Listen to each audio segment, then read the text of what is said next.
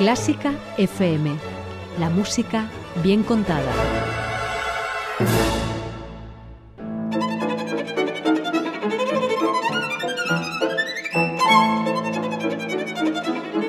Hoy toca con Carlos Iribarren.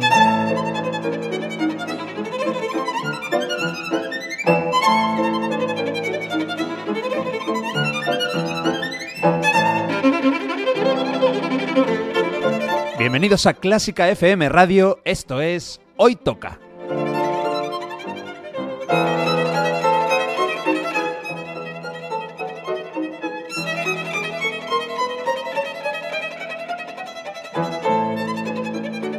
Vamos a escuchar música de calidad, de primera categoría. Algunas piezas son conocidas, otras no tanto, pero todas tienen algo en común.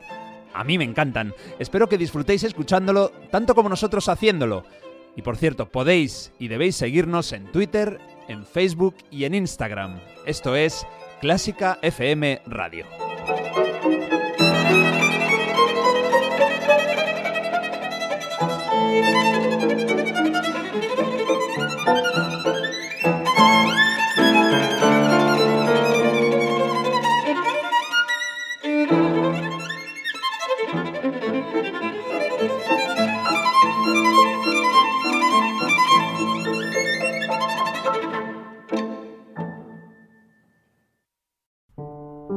No pertenecemos a un gran medio de comunicación.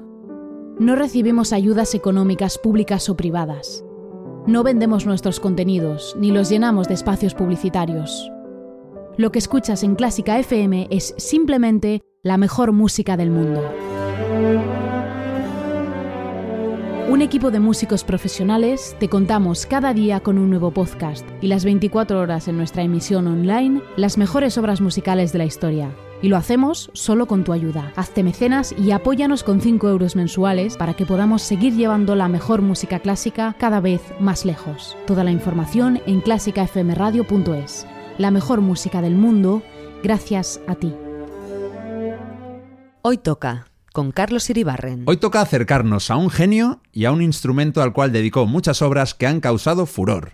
De hecho, estoy junto a una persona que siente veneración por el autor, por el instrumento y por el resultado final. Hoy toca una combinación suprema. Hoy toca Brahms y el piano.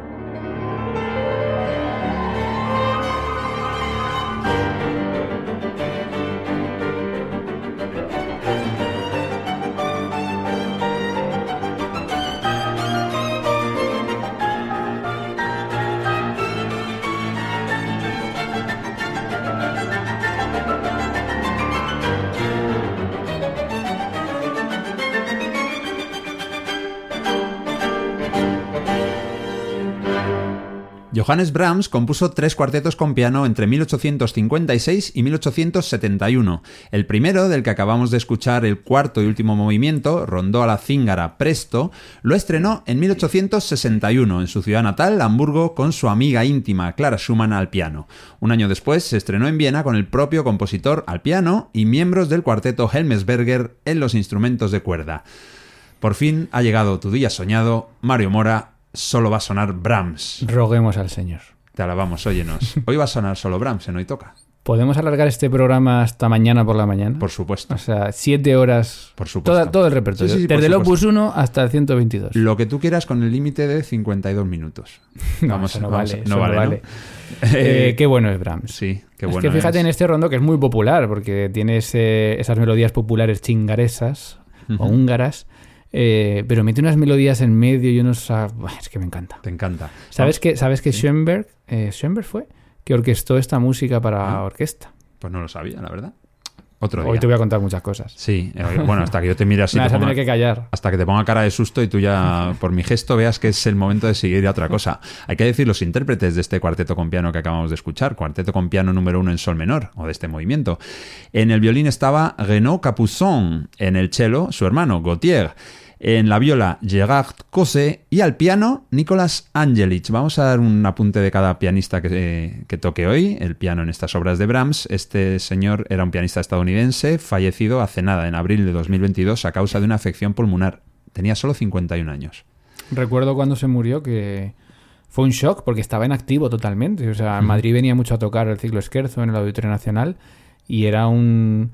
Yo creo que especial, especialmente con Brahms, pero bueno, en general era un gran pianista. Oye, lo que acabamos de escuchar es de 1861. Aquí Brahms tenía pues 28 años.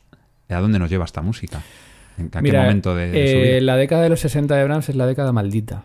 Vaya. Eh, acababa, fíjate tú, pues es que no me quiero extender, pero es que Sí. tengo muchas cosas que contar de Brahms. Me es que me viene, me viene toda la información Bueno, en la cabeza. A ver, sintetiza. Sintetizo. Eh, se acaba de echar una novia. Ahí va. Agatha, no me acuerdo el nombre, el apellido, Sol, Sol. Agatha Liss. Agatha, Agatha Christie. sí. eh, Son las que conozco. y eh, estuvo, fue la relación más larga que tuvo y fueron dos o tres años, la más larga y la más intensa. Eh, porque cuando llevaba ya un par de años dijo, es que cada vez que estoy a punto de casarme, mis estrenos son eh, un desastre y mis obras son silbadas. en- Entonces la dejó también y dejó esa relación. Vaya. Pero es que además en ese sus padres discutieron, tres años después murió su madre. Eh, o sea, fue En una fin. década, fue una década muy complicada. Una mala racha. Aunque te vengan muchísimas cosas, no te preocupes. Hoy hacemos Brahms y el piano. Otro día hacemos Brahms y... Las mujeres. Pues, bueno, pues seguramente se pueda Pues sí, se porque hacer. dirigió muchos coros femeninos y ahí se puede meter a Clara Schumann. Ah, pues bueno. Y, y, por ejemplo, esta, esta pareja suya era soprano y a ella le dedicó el sexteto de cuerdas opus 18. O sea, Brahms y las mujeres. Ojito, que tiene, Ojo. tiene mucha amiga. Oye, vamos a escuchar el piano solo ahora, ¿vale? De las cinco piezas seleccionadas hoy, hay dos que son para piano solo y su opus 79, una obra ya de madurez, 45, 46 años tenía cuando la, la estrenó, pues son dos rapsodias. Eh, la primera es en si menor, pero vamos a escuchar la segunda, que la verdad es que me gusta más. Es la rapsodia en sol menor, opus 79, número 2. Es una obra eh, muy tocada, sobre todo en conservatorios, porque dentro de la música de Brahms es de las más asequibles. Dentro de que no es fácil, ¿no? Pero se puede ya con un pianista de 10, 15, 16 años. ¿Puede, Puede tocar esta- tocarla decentemente? Sí, ¿no? la primera y la segunda también. Y entonces se escucha mucho en conservatorios, es muy educativa, pero sigue teniendo eh, la profundidad de Brahms. Está un poco aislada porque Brahms tiene mucha música para piano al inicio de su catálogo Y al final. y al final. Y en medio tiene un par de colecciones, que una son las Rapsodias, que está un poco aislada dentro de sus obras ya orquestales, eh, corales y demás. Ah, Qué gracia, las compuso en Porschak, en Austria, y se las dedicó a su amiga, también compositora y pianista, Elisabeth von Herzogenberg. Ella fue quien le sugirió que cambiara el título, porque Brahms inicialmente las llamó piezas para piano, pero ella le dijo, pon algo más comercial, pon rapsodias. Y lo de piezas para piano se los guardó para el final, porque sus últimas colecciones, que creo que hoy no van a sonar, algunas se llaman piezas para piano por 119, por ejemplo. Bueno, y por absoluta casualidad, el pianista que va a interpretar esta segunda pieza del programa, Radu Lupu, también ha fallecido en 2022, en abril, así que el mismo mes que... Eh, para mí, Radu Lupo es de los referentes en las grabaciones de Brahms. O sea, cuando yo quiero escuchar música de Brahms para piano, me voy a Radu Lupo.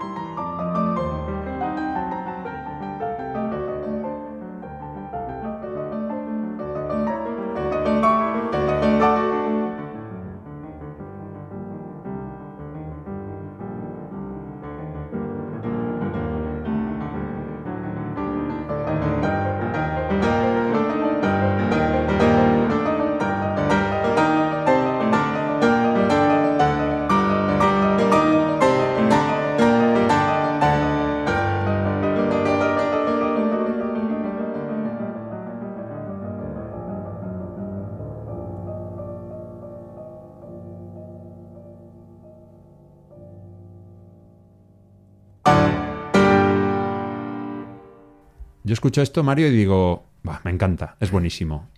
Yo pero claro, pero me falta información. Eh, a ver, musicalmente es, es puro Brahms. Brahms tiene, tiene como dos eh, rasgos compositivos musicales que yo creo que se pueden apreciar, ¿no? Uno es la poderosidad, si existe la palabra. ¿no? El poder. El- sí, pero el hecho de, de generarlo a través de la música, la heroicidad, la, esa sensación de que, de que todo se hace grande, la épica, ¿no? Tiene momentos de música que pasan aquí, pom, pom, pom, así como muy épicos, muy heroicos. Y luego se va al otro extremo, sobre todo al final de su catálogo, pero aquí también tiene este final misterioso, que es la, la intimidad, ¿no? Es un compositor que es capaz de hacer música casi, y que me perdonen los puristas, impresionista a veces, eh, acercándose un poco a ese lenguaje ya con el que él convivió, porque hay que decir que Brahms a veces lo, lo unimos a Schumann, y no, Schumann muere cuando Brahms empieza realmente a, a- a ser compositor. Entonces son dos épocas distintas, Brahms llega casi hasta el siglo XX, muere en el 97. Siete en Viena. Nació en Hamburgo en, el, en 1833. Vivió casi 64 años. Estamos diciendo que está conviviendo con Claude Debussy, Ujú. aunque sean en países distintos. Está conviviendo con Mahler, está conviviendo con, con compositores ya que se van hacia el siglo XX. Entonces también tiene esa otra parte que no hemos escu- escuchado tanto aquí, que es esa parte más íntima y más introspectiva. Que es lo que vamos a escuchar ahora, porque vamos a escuchar una canción. Aquí igual. Aquí me- igual me pillas, sí. Aquí te voy a pillar. Vamos a escuchar una canción basada en un poema de Ludwig Heinrich Christoph Holti. Digo, madre mía, este es el letrista. El, autor de la, de la música, evidentemente, es eh, Johannes Brahms, nuestro protagonista de hoy. Él compuso su opus 43, es de 1866, tenía 32, 33 años. Compuso cuatro canciones. Eh, los títulos, mira, la número uno es Amor Eterno. La tres, Toco mi trompa en el Valle de la Tristeza. Y la cuatro, La canción del Señor de Falkenstein. Me he quedado con la segunda, que es una verdadera preciosidad. Eh, aquí hay poca poderosidad, como decías tú alguien. Se llama Noche de Mayo y los intérpretes son una mezzosoprana argentina, Bernarda Fink, y un pianista que afortunadamente no ha fallecido en abril del 2022, como los dos anteriores. Está vivo, por lo menos en este momento que estamos grabando. Él es británico y se llama Roger Vignoles.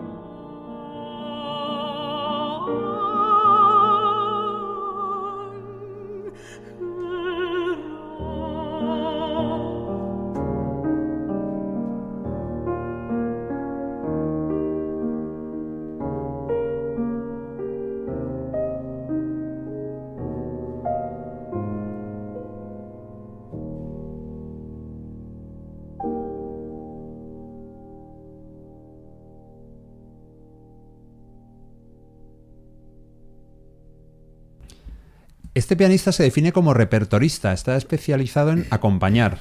Que hiciste tú un programa muy Sí. chulo de Cuéntame la música. Además, los repertoristas de cantantes eh, es un trabajo muy específico. Existen másteres solo para eso, para aprender a acompañar a los cantantes. Fíjate si son complicados los cantantes. Dijo Roger Viñols, este pianista británico que tiene 77 años, que su influencia fue Gerald Moore, un habitual pues, de este tipo de, de grabaciones y de discos en los que siempre aparece el soprano, el tenor, el barítono y luego piano, Gerald Moore.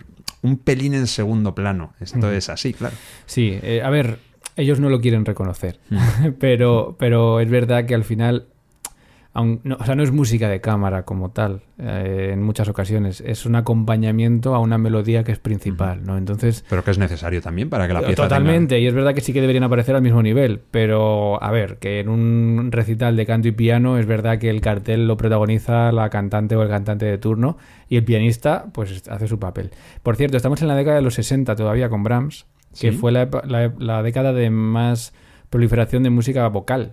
Y yo teorizo sobre esa relación que tuvo con la cantante, que le llevó a escribir también mucha música vocal, porque al año siguiente de esta obra estrena el Requiem alemán y al año siguiente estrena eh, el canto de la canción del destino, que es otra obra para coro y orquesta muy importante. Así que es la década de la música vocal de Brahms, tiene muchos coros, tiene eh, motetes, salmos, tiene mucha música muy interesante. Esta canción es muy bonita. Esta es muy bonita. Escogido bien, ¿a que sí? Pero ¿qué, te voy a decir yo? Bueno, es que con Brahms, claro, lo, lo fácil que tengo en este caso es que yo, eh, coja lo que coja, te va a parecer bien. Pero vamos, lo que quieras. Sí, ¿no?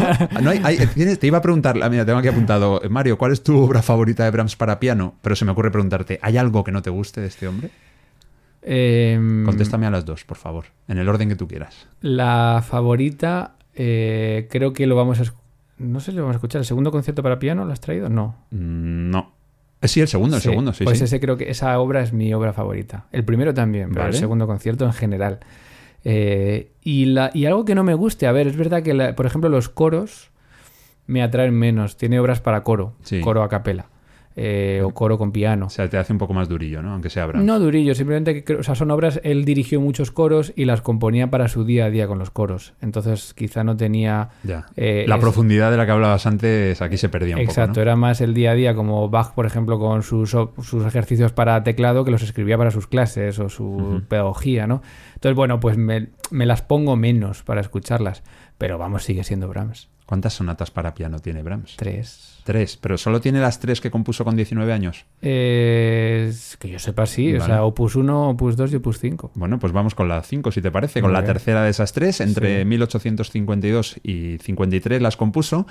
Y por lo que yo he leído, pues parecía un tipo de obra que ya estaba como mm, caduca, que ya era una cosa antigua. Sonata para piano, eso ya se acabó hace años con Beethoven. Pero, ¿qué pasaba? Que Brahms admiraba y adoraba a Beethoven y entonces dijo, qué leche. Incluso utilizó fragmentos o motivos de la... Motivos, no fragmentos. Motivos de la quinta sinfonía en varios de los movimientos de esta sonata que tiene cinco movimientos. Tiene cinco movimientos. Esta sonata la, la- fue mi sonata de cabecera algunos años, la tocaba mucho. Madre mía. Eh, lo que pasa es que es una sonata que tiene ese problema de que tener cinco movimientos y que dura mucho. O sea, son 45 minutos, me parece, de música. Será de las más largas que hay. Y te voy a contar un secreto. En el Palau de Valencia, cuando, que fui a tocar hace años, a un recital de piano, eh, no me dejaron tocarla. Me dijeron que era demasiado densa, Densa. para el público que ellos tenían en el ciclo y que... Y yo me enfadé mucho porque... Uf, no habéis visto a Mario enfadado. Yo tampoco. No, pero me acuerdo que hablé con, bueno, un poco el- los que promovían los conciertos y tal, y dije, pero vamos a ver, que es una obra histórica, buenísima. De un Dijeron que no, que era demasiado densa, demasiado larga, que protagoni- protagonizaba demasiado el programa y que por favor que propusiese otro programa. ¿Y qué tocaste? ¿Te acuerdas? Sí, una segunda parte de Chopin, de baladas y nocturnos, y una primera parte, no me acuerdo. No te acuerdas, pero Ah, te acordarás seguramente. Sí. Y, y sobre la sonata sí es, es inusual que tenga cinco movimientos y lo que hablas de la quinta sinfonía de Beethoven sobre todo es ese motivo del destino, el pa pa pa pam, que aparece en el cuarto movimiento, que es el lento. Sí, exacto. Mm. Vale, en el cuarto. Nosotros vamos a escuchar el tercero. Es el scherzo allegro enérgico de la sonata para piano número 3 en fa menor, el opus 5, como bien decía Mario. Y bueno, esta pianista eh, sí que es eh, solista, vamos a decir. No es repertorista, sino que ella se lanza y es una auténtica estrella del mundo del piano. Es la francesa Hélène Grimaud.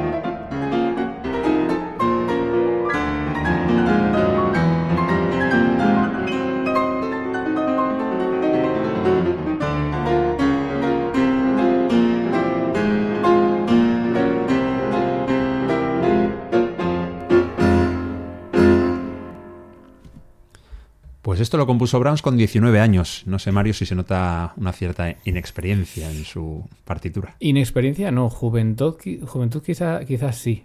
Eh, El estilo igual.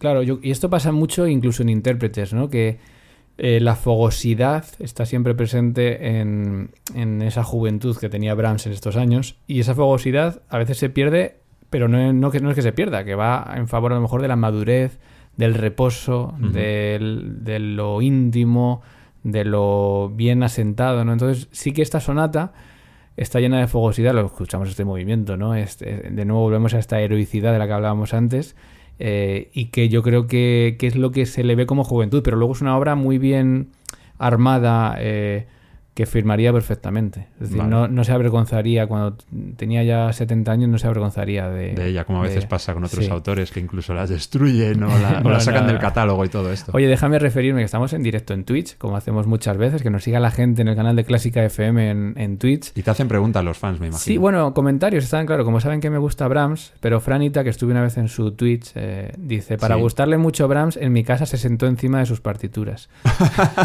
y es verdad ¿Hiciste que eso, tenía una silla, una silla un poco baja y me puse partituras para sentarme encima y dio la casualidad de que eran de Brahms, pero lo hice con, con mucho cariño. Fue un homenaje, no fue una burla ni una. No. Eh, JZX dice, Brahms imitó el sonido del Alforn, Alforn suizo con flautas Ah, y cornos. El Alphorn, el, la el, Sí. el cuerno de los Alpes, ¿no? Esta es la trompa, Sí. la trompa alpina. Algo similar hizo Beethoven en su pastoral. Sí, flautas y cornos. Es verdad Mm. que cuando querían referirse a, al monte, a lo pastoral, Tocaban ese instrumento, ¿no? Lo metían siempre. Eso Sí. suena en la Sinfonía Alpina de, De Strauss. de Richard Strauss, ¿sí? sí. y en la música, en la pastoral de Beethoven también lo intentan imitar. En la primera de Mahler también suena. Y luego, bueno, están poniendo muchos iconos de pianos. Eh, Ah, la bueno, pecera claro. de Chus, Franita, están ahí poniendo iconos de pianos, disfrutando de esta música que, que es maravillosa. ¿El Angry Mo te gusta? ¿Qué tal ha tocado este Sí, me gusta, movimiento? me ha gustado esta versión. Eh, no la tengo como una de mis top 5, pero es verdad que, a ver, es una pianista de primera que está haciendo giras por todo el mundo. eh, y me ha sorprendido esta versión porque la tengo por una pianista más sutil. Eh, que, que poderosa. y aquí le ha dado Y aquí le da muchísimo poder a, a esta sonata. sí. Bueno, esta mujer nacida en Aix-en-Provence, en Francia, que tiene 53 años, publicó en 2013 su grabación de los dos conciertos de Brahms. El director fue Andris Nelson, sí, la Orquesta Sinfónica de la Radio de Baviera. Eso en el primer concierto. En el segundo, la Orquesta Filarmónica de Viena, con el mismo director, con Nelsons. Estas son palabras de, de el Angry Mod sobre los conciertos de Brahms. Dice, la música de Brahms expresa la vida reducida a su esencia emocional.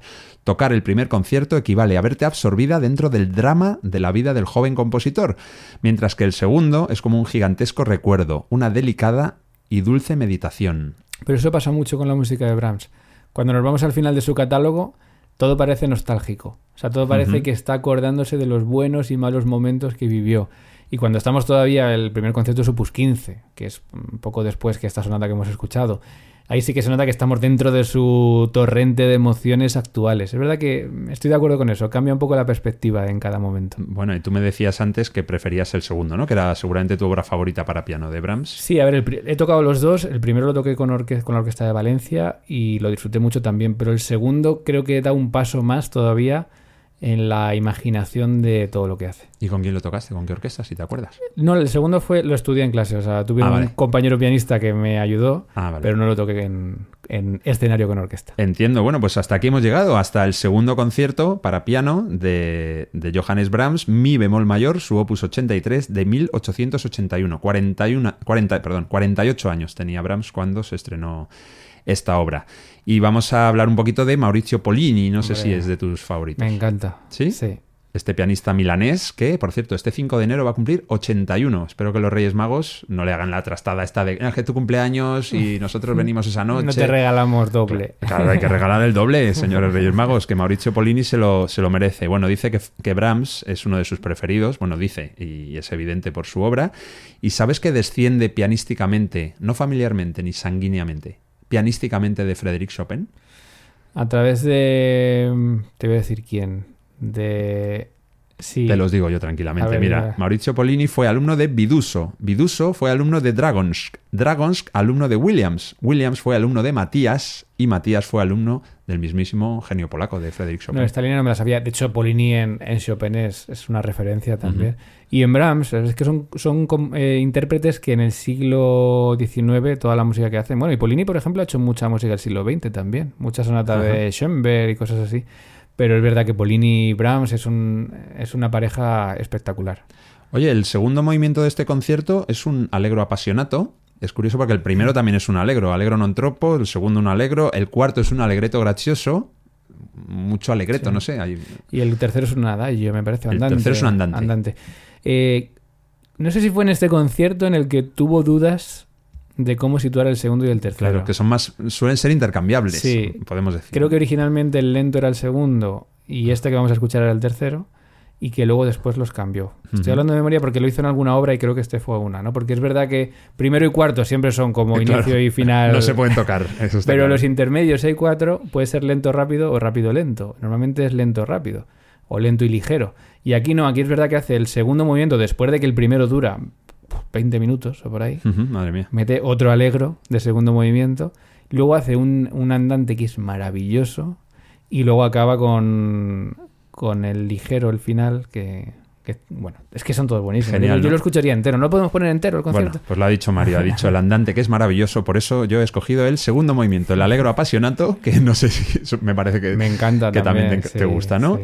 Y los intérpretes, ya ha dicho, eh, Mauricio Polini al piano y la Orquesta Filarmónica de Berlín, dirigida por Claudio Abado. No quería aquí, no quería aquí comparsas, quería protagonistas de, de primer nivel para despedir este programa, en el cual pues yo he disfrutado mucho, pero me da que tú has sido eh, como un niño, ¿no? Sí, Con- di- disculpa mi, mi, mi pasión, pero es que no me puedo aguantar. ¿Perdona? No, al revés, tu pasión es bienvenida, siempre no toca. No me puedo aguantar, es que, vamos, eh, no sé no sé qué tengo con Brahms, pero no lo puedo explicar. Pero algo hay. Hay una Sí. relación ahí, sois como, como amigos en la distancia, en el tiempo. Una máquina del tiempo te vendría bien. A ti o a él, igual yo, aparece. yo si Brahms no hubiese existido, no sé si me hubiese dedicado a la música. No estaríamos aquí. Igual no estaríamos aquí. Tú estarías eh, No habría- recolectando zanahorias Sí. y yo tumbado en mi casa. No habría encontrado, no habría, no habría encontrado algo que me uniese tanto a la música como Brahms.